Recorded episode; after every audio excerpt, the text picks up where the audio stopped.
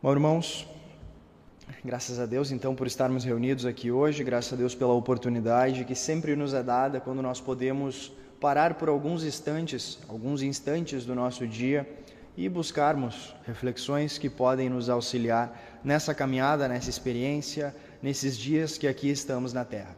Não posso deixar de começar essa reunião sem fazer referência ao encontro importante que tivemos, como todos os encontros são, mas um encontro, um encontro também histórico que tivemos pela vontade de Deus no último sábado em Palmeira das Missões.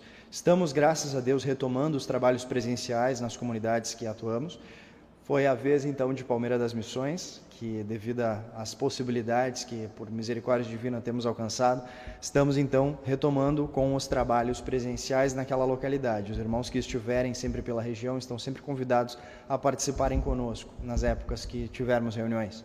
Mas além disso também estamos celebrando, pela vontade de Deus, mais um passo, que é uma parceria entre comunidades. Estamos também, pela vontade de Deus, trabalhando junto com os irmãos de Palmitinho e sempre que nós temos a oportunidade de trabalharmos junto com uma comunidade irmã nossa, nos é um momento de muita felicidade. Como em diferentes trabalhos que foram desenvolvidos ao longo de toda a história da Igreja Cristã Primitiva e que trouxeram grandes resultados para a evolução e para o crescimento de todas as comunidades. É sempre importante nós nos lembrarmos que os irmãos não são apenas aqueles que estão acostumados a sentar-se aos nossos lados nas reuniões quando nós estamos presencialmente ou aqueles que nós vemos a fotinho quando nós estamos reunidos espiritualmente. A comunidade cristã primitiva, graças a Deus, ela é muito maior do que aquela que nós vemos fisicamente e muito mais forte do que nós percebemos. Então, cada ato de fraternidade que nós temos, seja com uma comunidade da cidade do lado, seja com uma comunidade mais distante, é com certeza uma graça divina em um momento de comemoração. Além disso, além do fato de comemorarmos e ficarmos realmente muito felizes sempre que nós temos a possibilidade de estarmos juntos com os nossos irmãos trabalhando em prol dessa causa, o motivo também que nos faz sempre termos a busca por essa fraternidade constante é porque o trabalho a ser desenvolvido é um trabalho grandiosíssimo. E, como já é dito para todos nós, a seara é grande e os trabalhadores são poucos. Muitas vezes nós não compreendemos o que de fato é a seara ou o que de fato são os poucos trabalhadores. Mas a seara é toda a oportunidade que nós temos de difundir essa mensagem para outras pessoas e toda a gama de pessoas que ainda precisa receber essa boa nova, precisa receber essa mensagem de transformação. Nós, junto com outros irmãos, somos também aqueles que, no período atual da história da Igreja Cristã Primitiva, temos a incumbência maravilhosa, a grandiosíssima tarefa a realizar de divulgarmos, de vivenciarmos e de difundirmos essa doutrina pelos, pelos locais que passarmos ou que alcançarmos pelas diferentes tecnologias que forem possíveis serem utilizadas para este trabalho. Hoje, graças a Deus, nós estamos recebendo contato de diferentes irmãos de diferentes lugares.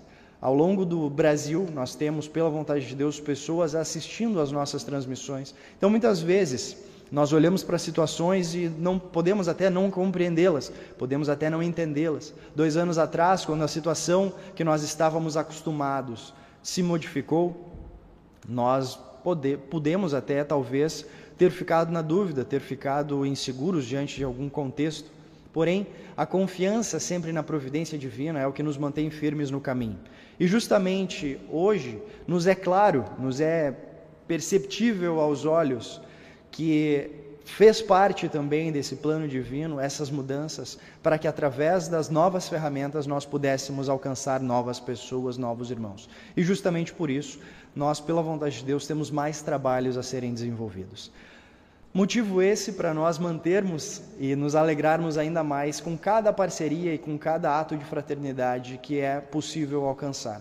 Então, logo no começo dessa reunião, nós já deixamos o convite para todos os nossos irmãos que nos ouvem dos diferentes lugares. Trabalhemos juntos em prol dessa causa, levando essa mensagem de transformação, levando essa mensagem de boa nova. Muitas vezes nós podemos estar acostumados com aquilo que ouvimos e às vezes não percebermos o valor daquilo que está diante de nós.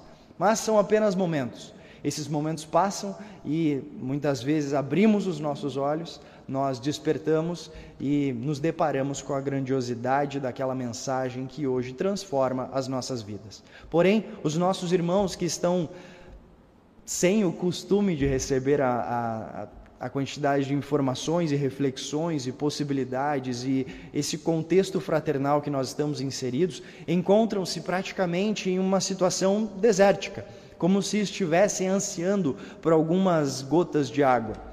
E a doutrina do Cristo vem justamente para isso. Então hoje nós temos a possibilidade de recebermos como um manjar que vem dos céus essa mensagem de transformação e automaticamente temos também a responsabilidade e o dever de levar a esses nossos irmãos que hoje anseiam por ela. Nós estamos sendo chamados então para sermos agraciados e também para sermos trabalhadores. É com certeza uma tarefa grandiosa, é uma tarefa maravilhosa, porque somos as ferramentas utilizadas por Deus para a continuação da história da igreja cristã primitiva nos dias atuais. Nós hoje olhamos para trás e falamos das histórias dos irmãos que nos precederam e da importância dos seus atos para os dias de hoje, a importância das suas atitudes para que hoje nós pudéssemos, neste instante, estarmos conversando entre nós sobre essa mensagem e falando da importância dela na mudança das nossas vidas. Hoje somos nós, esses irmãos, que têm essa incumbência de viver, primeiramente, e também difundir e divulgar essa mensagem. Lembrando sempre que esse trabalho não é um trabalho que gera mérito pessoal, não é o nome de nenhum de nós que deve ser exaltado, não é para a glória de nenhuma pessoa que esse trabalho é feito. Nós todos estamos buscando servir o mesmo Deus, nós todos estamos buscando servir a mesma mente e desenvolver em nós a consciência do Cristo que habitou em Jesus, que habitou em Júlio Garte, que foi aquele responsável também por começar o trabalho nessas localidades que hoje estamos inseridos. Porém, nós temos um resquício histórico que sempre nos faz ouvirmos estes termos que aqui estamos falando, de servir a Deus, de buscar a Cristo com certo receio, com certa restrição muitas vezes, justamente porque ao longo dos séculos, onde a doutrina do Cristo foi recolhida aos céus, nós vimos períodos terríveis dentro da humanidade.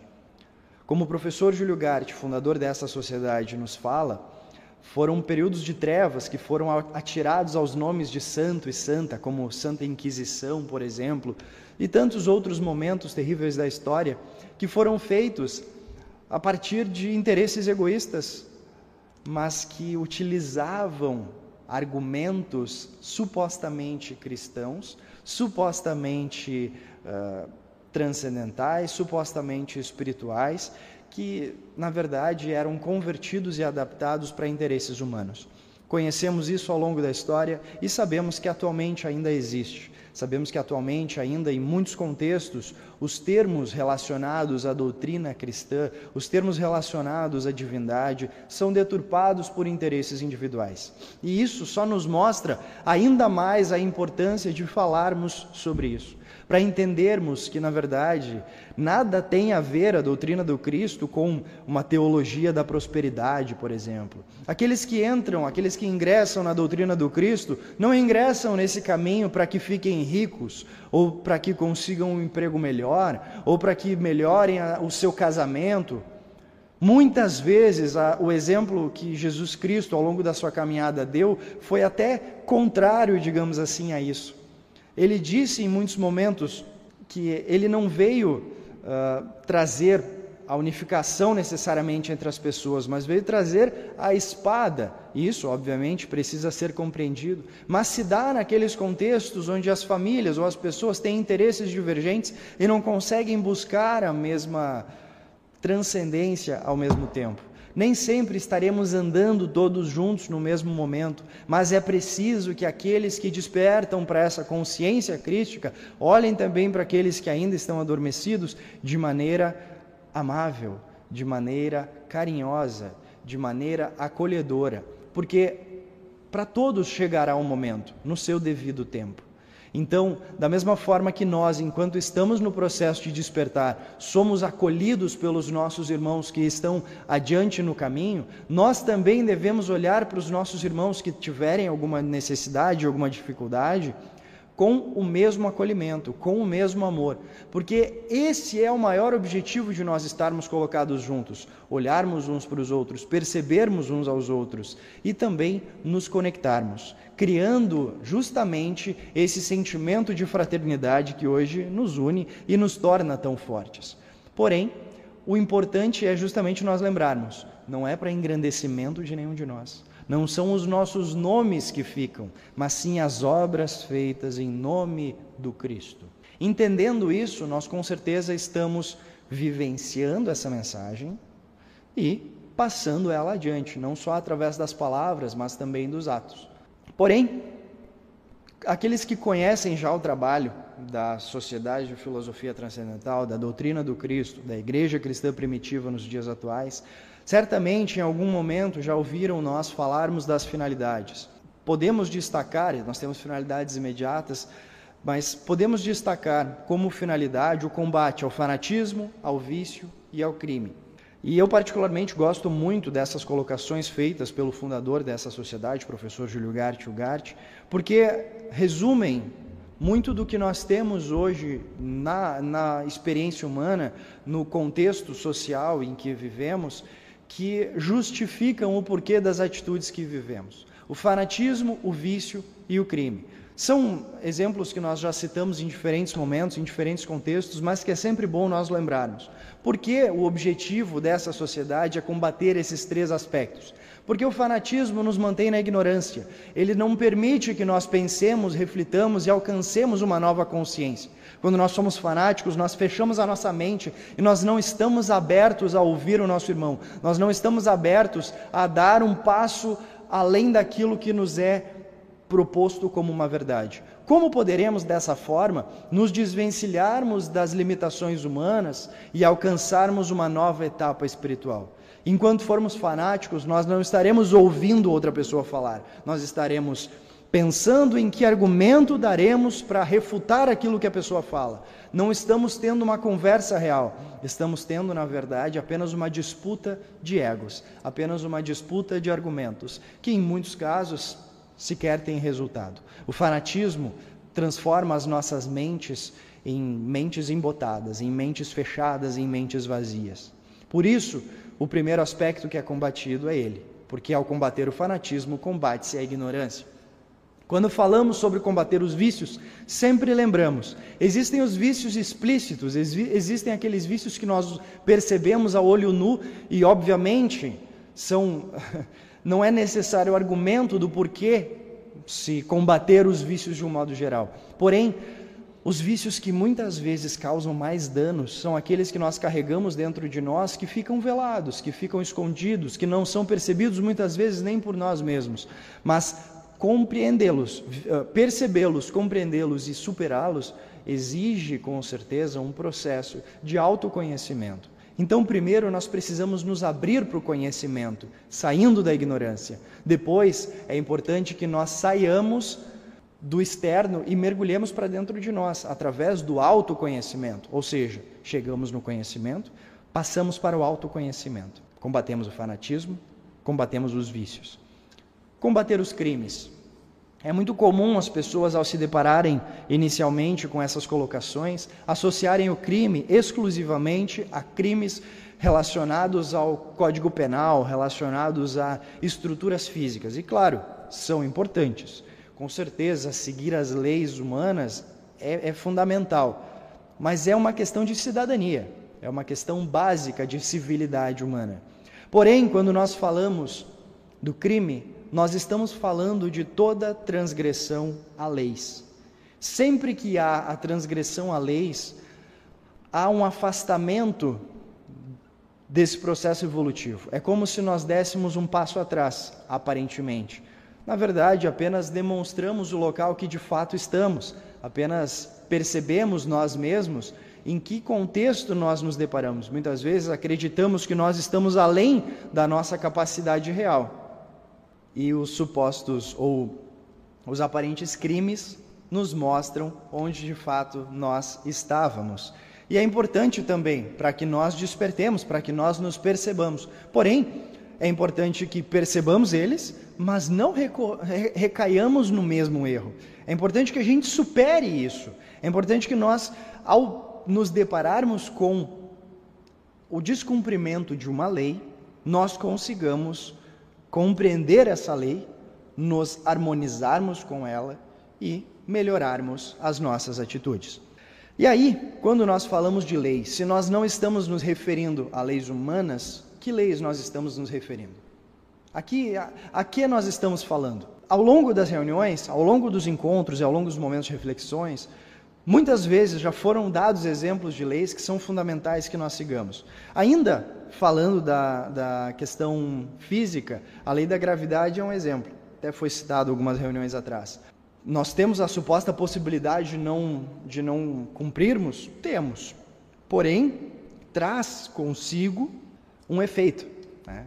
Se nós estivermos em um andar alto de um prédio e passarmos pela janela, todos estamos cientes que a lei da gravidade, no contexto em que nós estamos colocados, ela agirá sobre nós, nos criando, criando sobre nós uma pressão e nos jogando para baixo. Muitas vezes fazendo com que essa experiência humana encerre-se. Né? Ou que, pelo menos, se não for o caso, haja algumas consequências bastante dolorosas. Mas isso só nos é possível compreender a partir do entendimento do que é a lei da gravidade e como as suas regras atuam sobre nós. Mas ainda assim, é importante que nós nos lembremos, ela funciona dessa forma nesse contexto em que estivermos.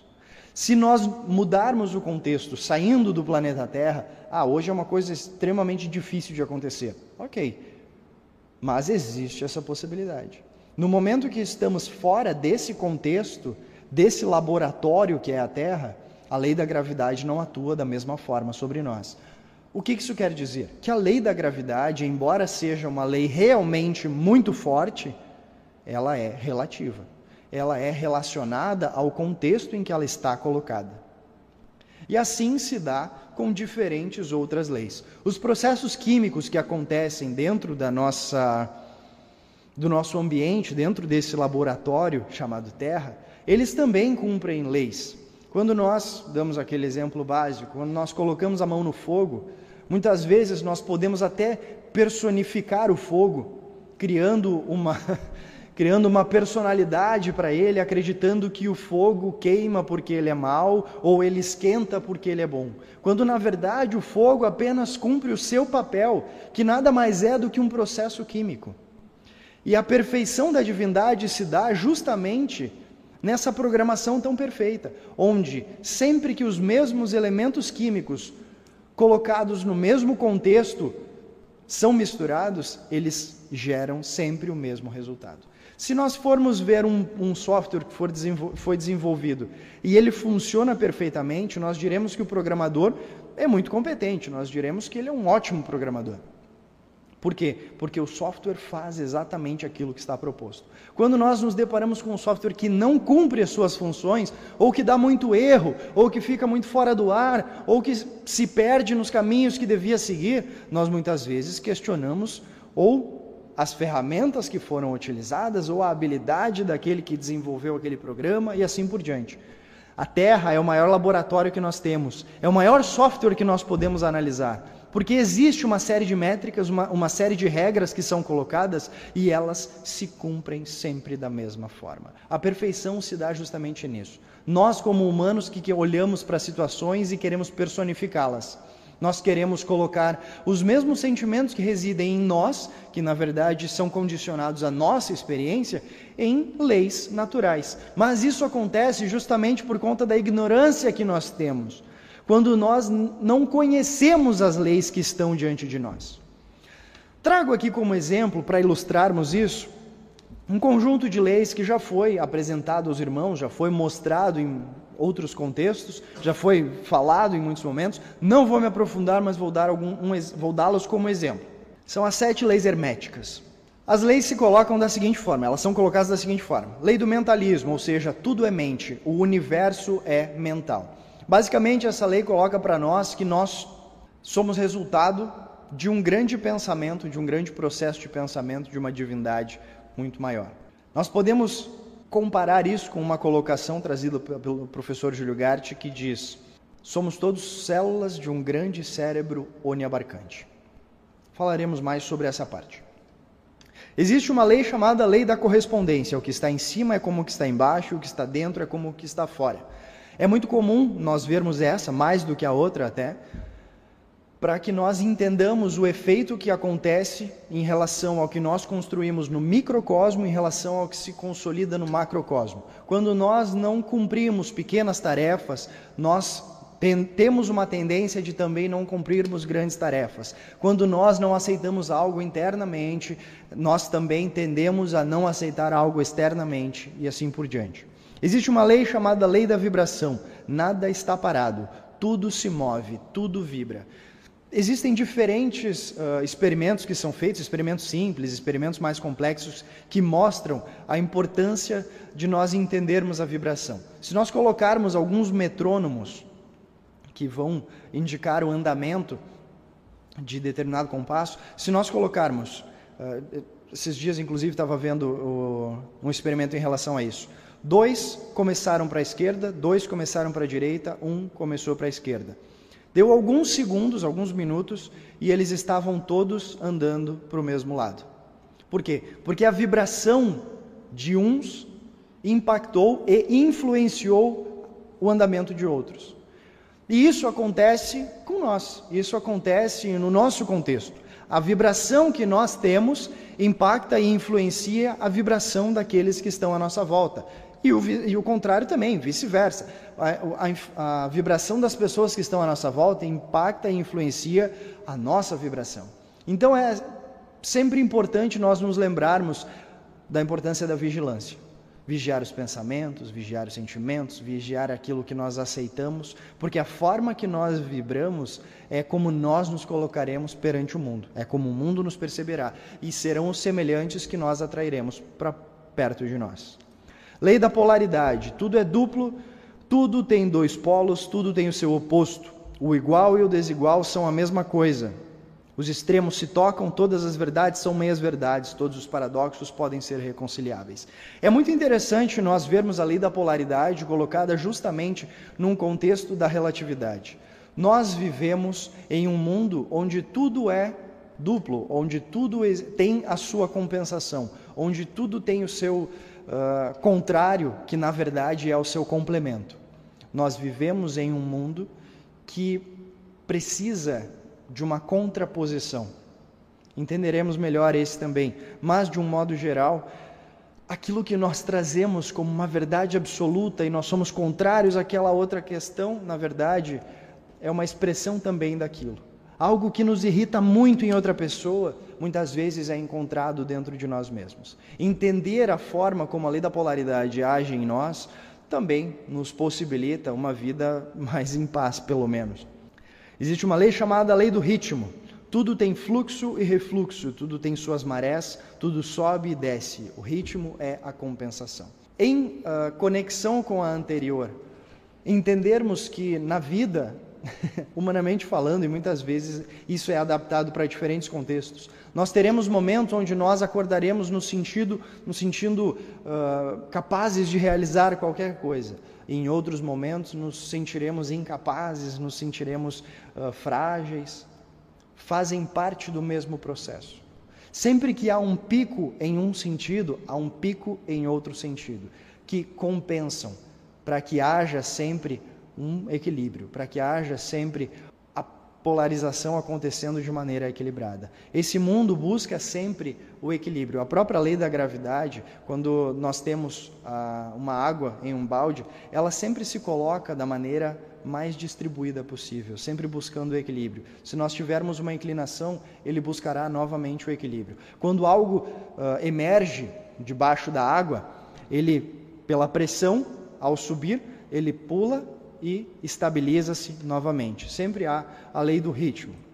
Nós temos uma lei chamada lei do gênero. Gênero está em tudo, tudo tem seu princípio masculino e feminino. O gênero manifesta-se em todos os planos da criação. É muito curioso, nós estamos em um contexto onde o conceito de gênero é questionado. Porém, quando nós falamos no conceito de gênero dentro de uma lei hermética, nós não estamos nos colocando em, em, em uma discussão social, mas sim no princípio básico daquilo que compõem o ser.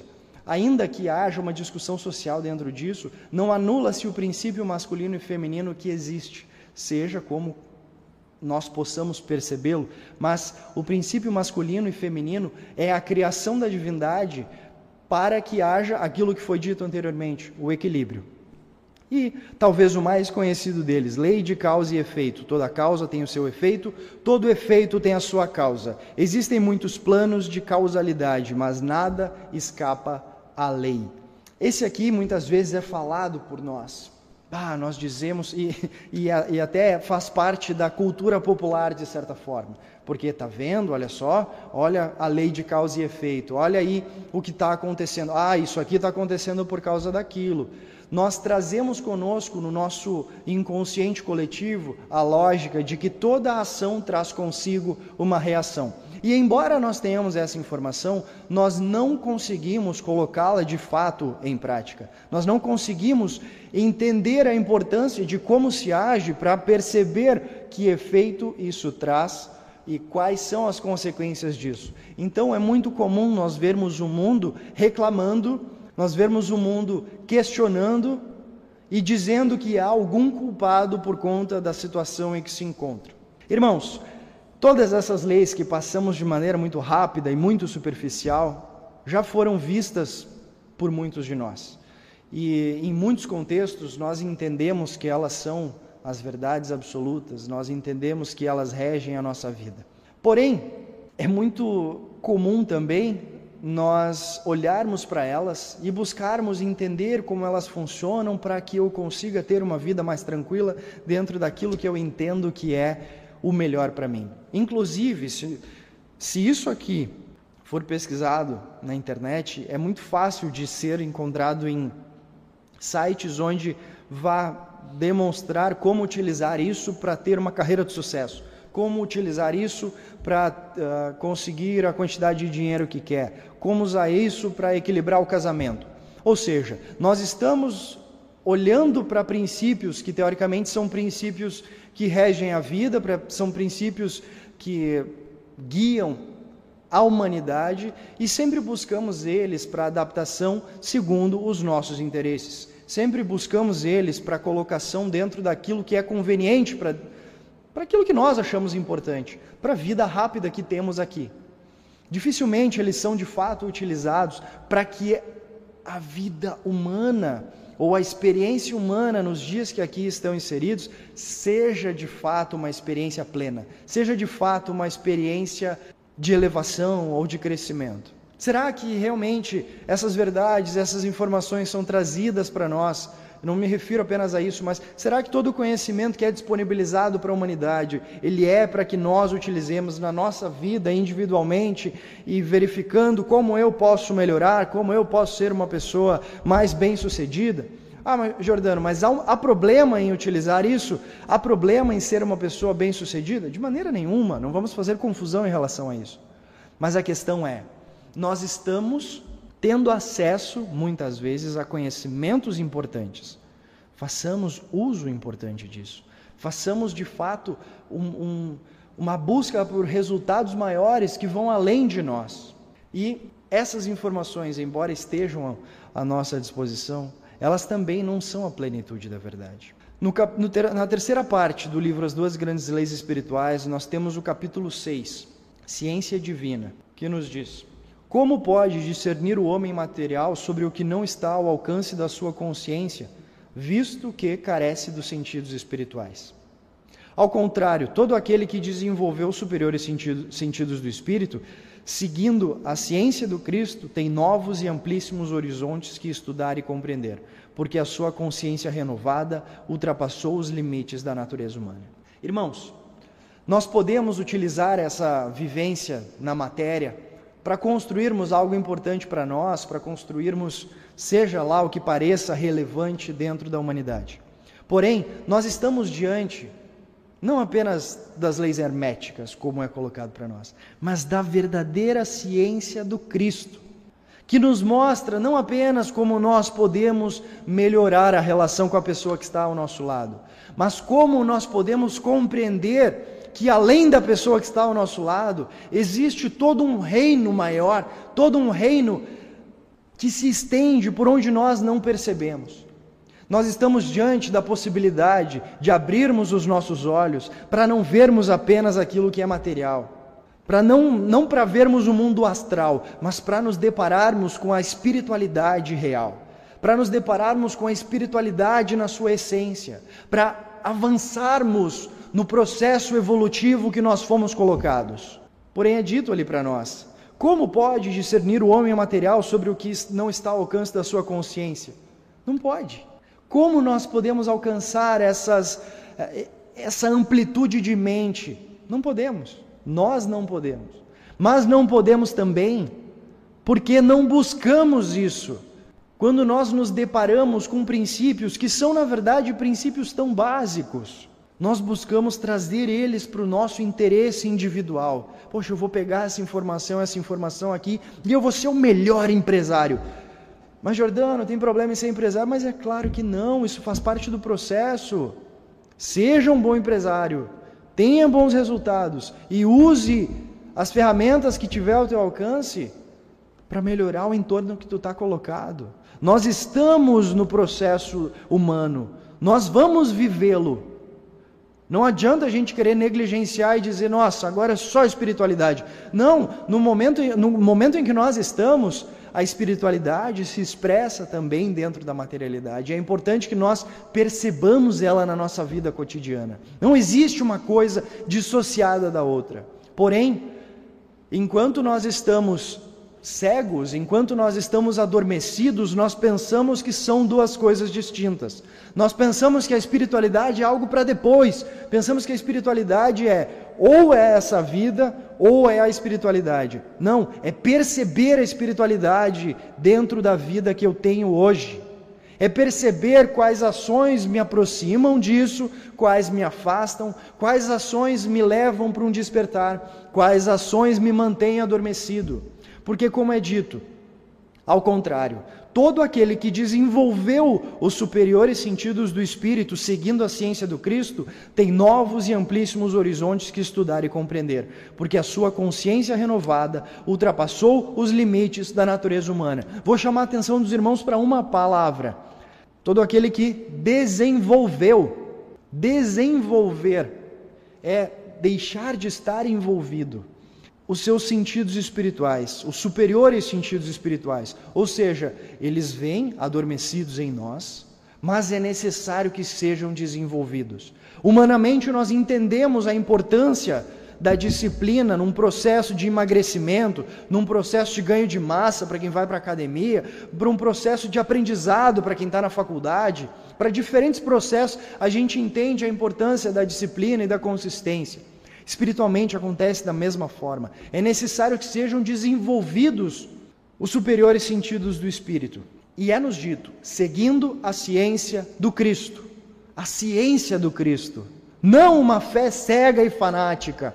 Não supostas verdades que apenas criam em nós rituais externos que não têm sentido, para que a gente fique preso rodando naquilo ali, achando que está mais próximo de Deus, isso só nos mantém adormecidos. É necessário que seja buscada de fato a ciência do Cristo, o entendimento de que a materialidade é uma etapa do processo espiritual, mas não é pleno. Assim como a gravidade é uma lei que está aqui e atua sobre nós, e é importante que a gente saiba para não pular do quarto andar de um prédio achando que vai voar porque ah, nós somos seres espirituais. Sim, somos seres espirituais vivendo uma experiência humana e estando sujeito às leis que atuam sobre os corpos humanos. Entender isso nos liberta. Nos liberta de cairmos do quarto andar, mas nos liberta também de estarmos adormecidos para todas as verdades que estão diante de nós, porque aqueles que desenvolvem os superiores sentidos do Espírito seguindo a ciência do Cristo têm novos e amplíssimos horizontes que estudar e compreender, porque a sua consciência renovada ultrapassou os limites da natureza humana, ou seja, nós vamos além daquilo que nós entendemos hoje, nós vamos além daquilo que estamos acostumados, e embora nós tenhamos sido criados com a ideia de que a religião é a, a, a ponte com Deus, é importante que a gente deixe de lado isso. É importante que a gente faça a abstração do passado, conforme é dito para nós como orientação. A religião não é o que nos aproxima de Deus. A espiritualidade é um caminho que nós seguimos, sem rótulos, sem dogmas, sem rituais vazios e externos que nos criam a falsa sensação de estarmos nos aproximando da divindade. Todo o avanço científico que nos permite utilizar hoje a vida como nós estamos acostumados foi, em algum momento, o romper de alguma barreira. Em algum momento alguém quebrou algum paradigma e trabalhou com uma coisa que não era compreendida pelas pessoas, ou até que era algum mito, que era alguma coisa que as pessoas não, não aceitavam. Nós olhamos para a história e vemos as pessoas que disseram que não era o universo que girava em torno da Terra, mas que a Terra girava em torno do Sol e o Sol era, na verdade, apenas uma estrela da infinidade de estrelas que existe pelo universo que nós conhecemos. Uma coisa que para nós hoje é tão aceita, uma coisa que para nós hoje é aparentemente tão normal. Mas é importante que a gente entenda o seguinte: a ciência de Deus ensina o conhecimento das leis que ele estabeleceu como orientadoras do espírito, no qual moram todos os espíritos, que são como células de um cérebro oniabarcante. Ou seja, quando nós buscamos de fato a ciência divina, a ciência de Deus, e não a religião, com seus dogmas e tradições que, por toda a história, já mostraram para nós a sua ineficácia e ainda mais os interesses egoístas aos quais servem, quando nós nos deparamos com a verdade importante de que não é a religião que salvará o homem, mas sim o cumprimento e a compreensão da ciência de Deus, nós estamos aptos a compreendermos, a experimentarmos e a aprendermos as leis divinas de fato as leis que Deus estabeleceu como orientadoras do espírito, no qual moram todos os espíritos que são como células de um cérebro oniabarcante.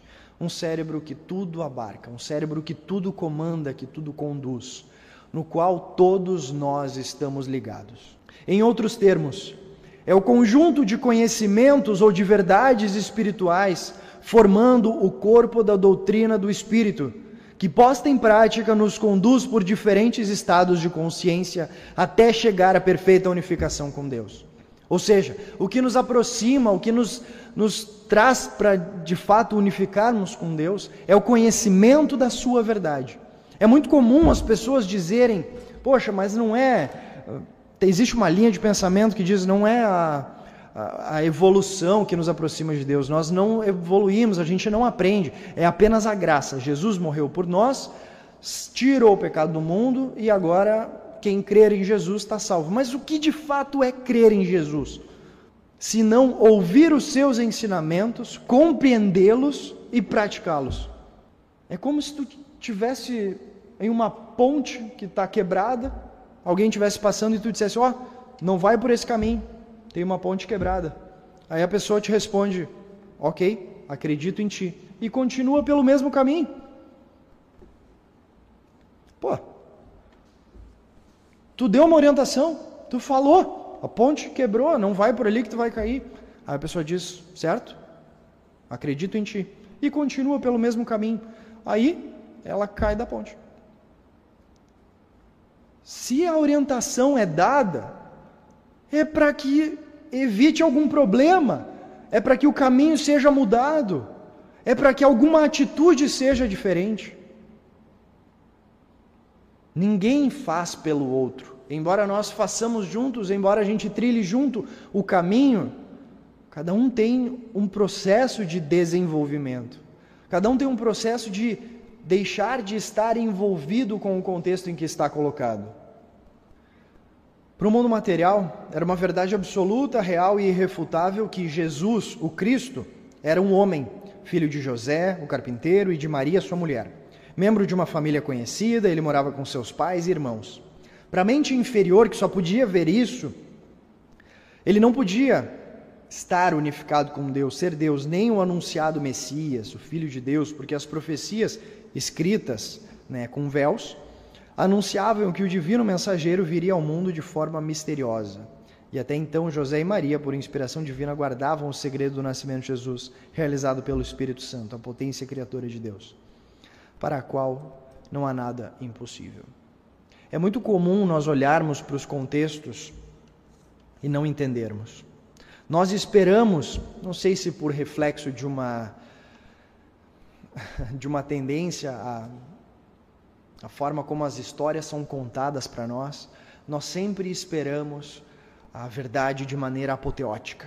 Nós sempre, nós sempre queremos o milagre de uma maneira avassaladora. A gente quer que venha uma coisa estrondosa e resolva a situação e mude o contexto e salve o mundo. A gente olhou muito filme que o mocinho salvava todo mundo no final. A gente esperou muita história de maneira espetacular. Mas o, o grande milagre é justamente as coisas acontecerem da forma que foram programadas para acontecer. O grande milagre é justamente a expressão natural do plano divino. É o desenvolvimento que acontece em todo aquele que segue os mesmos as mesmas regras, as mesmas leis, os mesmos ensinamentos, cada um adaptado ao seu contexto. Vamos voltar ao exemplo do programador. O melhor software desenvolvido é aquele que faz as suas funções. É aquele que dá a menor quantidade de erro possível. É aquele que cumpre com o seu papel. Quanto mais perfeito o software, mais ele fará aquilo que foi programado para fazer. Nós ainda queremos coisas mirabolantes para acreditarmos para entendermos que a espiritualidade é real. Nós queremos ver espíritos, nós queremos que nós queremos alguma coisa diferente. Quando na verdade a espiritualidade está diante de nós, se fazendo presente todo dia, todo instante. Na pessoa à nossa volta, na pessoa que está sentada do nosso lado, esperando o mesmo ônibus que nós, ali está ali tá a espiritualidade.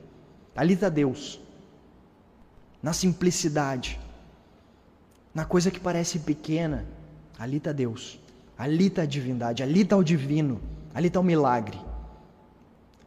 Nos é vendido muito uma ideia e nós compramos a ideia de que precisa acontecer alguma coisa fora das regras estabelecidas por Deus. Pô, mas Jesus andou sobre as águas? Sim, porque precisava demonstrar poder sobre a matéria. Mas, mas Jesus curou as pessoas, sim, e todas que foram curadas morreram. Todas as pessoas, até as que foram ressuscitadas, morreram, porque esse é o caminho. O nosso veículo físico tem uma quantidade de dias que irá durar. Bah, mas eu vou orar e vou ser curado. Pode ser curado? Claro que pode. Nós temos diferentes relatos em relação a isso. Com certeza existe o poder para isso. Mas o milagre não é a cura do corpo. O milagre é o desenvolvimento. O milagre é toda vez que nós conseguirmos cumprir com as leis, estar harmonizados com as leis, teremos o resultado que foi proposto. Teremos o resultado que foi prometido. Para isso, a gente precisa conhecer as leis. A gente precisa saber o que é a ciência divina. A gente precisa entender o que nosso Senhor Jesus Cristo veio trazer. E dentro de tudo que a gente conversou até aqui, o que Jesus nos traz é justamente a percepção da divindade. No meu irmão, na parada de ônibus comigo, na pessoa que eu não conheço ali, mas que parei por algum momento para prestar atenção. É nessa conexão entre nós, é na percepção de que há algo além, é na percepção de que nós estamos conectados no mesmo cérebro. É o despertar. É amar ao outro como eu me amo, porque nós somos a mesma coisa. Não da forma que nos é vendido, ah, agora sair resolvendo o problema de todo mundo. Cada um tem a, a sua caminhada, cada um tem as suas batalhas e naquilo que as pessoas puderem auxiliar, isso com certeza faz parte. mas é perceber uns aos outros. Entender que existe uma série de verdades que precisam ser estudadas e aprofundadas, porque o mundo precisa evoluir. Nós ainda estamos atrasados enquanto humanidade, nós ainda estamos brigando fisicamente, saindo no soco, porque eu não concordo com a tua visão. Nós ainda estamos nos matando. Nós ainda estamos nós ainda estamos atrasados. Mas a luz prevalece sobre as trevas. É necessário que venha mais conhecimento. É necessário que esse conhecimento, que para nós é tão comum muitas vezes, é necessário que ele seja divulgado e difundido. Por isso, a importância de todos os trabalhos, por isso a importância de todas as reuniões, por isso a importância de cada passo fraterno que é dado na divulgação dessa mensagem. E por isso do convite para cada um dos irmãos. Trabalhem conosco. Ajudem-nos a divulgar essa mensagem. Ajudem-nos a levar ela adiante. Vivemos em um mundo que precisa conhecer as leis divinas, não para melhorar a sua empresa, não para melhorar a sua profissão, não para ganhar mais dinheiro, necessariamente,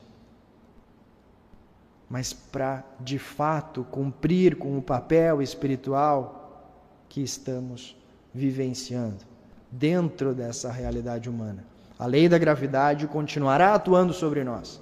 As leis aqui, estamos aqui inseridos dentro da relatividade, continuarão atuando sobre nós. Trabalharemos, faremos as funções que temos que fazer, teremos um momento de descanso, iremos relaxar. Nós não viva, viveremos uma vida desconectada da realidade. Nós viveremos uma vida real, mas percebendo a espiritualidade, entendendo que ela não acontece depois de deixarmos o plano físico, ela acontece hoje, onde nós estamos. E a clareza da mente, a clareza dos pensamentos é o que nos permite olharmos também para situações percebendo-as de maneira diferente. Essa pequena mudança de percepção à nossa volta, essa pequena mudança de entendimento em relação às leis que regem a nossa vida, farão certamente uma grande mudança no mundo, começando pelo mundo em que estamos inseridos. Irmãos, agradeço as reflexões que foi possível realizarmos nessa noite, agradeço cada um dos irmãos também que está conosco até